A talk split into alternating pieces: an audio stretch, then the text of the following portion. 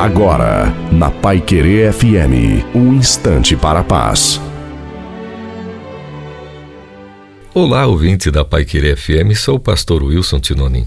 Como bem sabemos na Bíblia, Deus enviou Moisés para falar com o imponente Faraó sobre a libertação de um povo. Mas por diversas vezes Deus endureceu o coração de Faraó, não permitindo a saída do povo de Israel, e isso provocou a vinda de dez pragas. Afinal, o que Deus quis mostrar a toda a humanidade através de Faraó?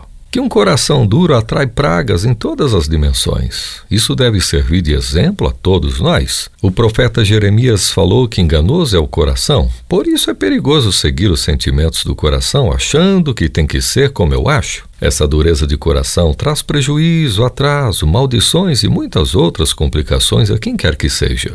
Que nosso coração seja amolecido ao amor, simplicidade e humildade só assim nenhum mal nos sucederá e nenhuma praga chegará em nossa vida. Lembre-se, obedecer é melhor que sacrificar. Que Deus encontre em nós cada dia mais do seu Santo Espírito. Amém.